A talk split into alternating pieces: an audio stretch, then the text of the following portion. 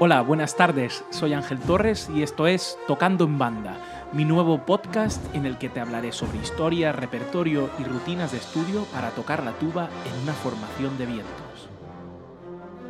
Todo esto en un formato de pocos minutos, durante los cuales viajaremos por el interesantísimo mundo de las bandas de música.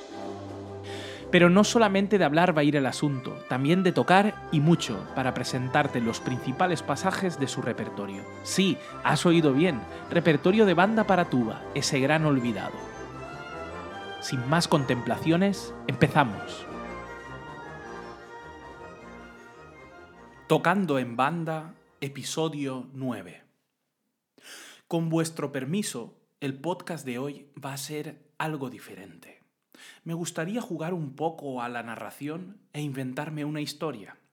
Al escuchar la magnífica obra Libertadores del compositor alicantino Oscar Navarro, me vienen muchas imágenes a la mente y quiero haceros partícipes.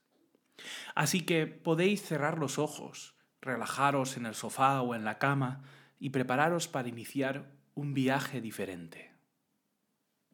Imaginaros la Amazonía exótica, inexistente en los mapas del mundo creados por los europeos, borrosa de niebla, repleta de sonidos, suspiros, voces que se apagan cuando casi consigues ubicarlas, miedo, ansiedad, una paz terrible.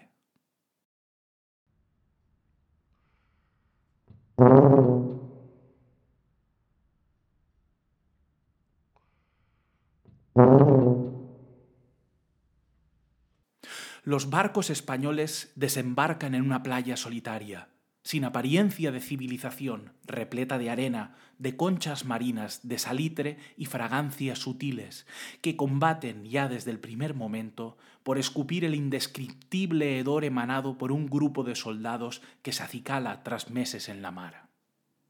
Formen, dice el capitán de la fragata, y no dejen para mañana lo que puedan hacer hoy. Y así, de tal modo, empieza un desfile de cuerpos humanos, de rastrojos y perezas, de no saber dónde se anda cuando el camino todavía no se ha andado.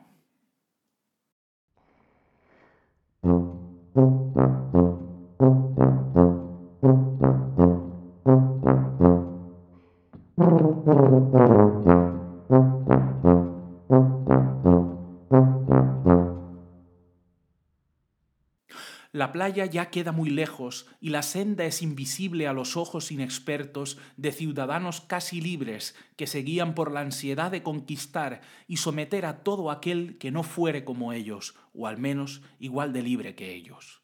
Qué terrible drama el de la libertad, o mejor dicho, el de concebir la libertad. Cuando se tiene no se sabe, y cuando se sabe no se tiene.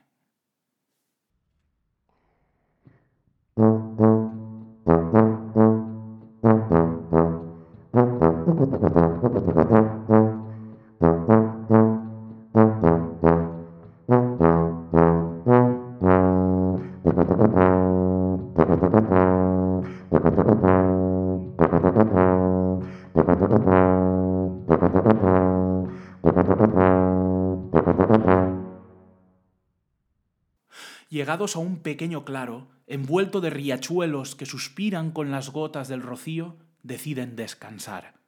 Paran con estruendo el desfile y montan la campaña. Un campamento así no puede ser vencido, dice un soldado que apenas cuenta con diecinueve primaveras. Bebamos, pues, que nos lo merecemos. Pero súbitamente se escucha un clamor, la voz de un pueblo que hasta ahora se había camuflado en la espesura, una voz que ha dejado de susurrar para atacarles impertinentemente.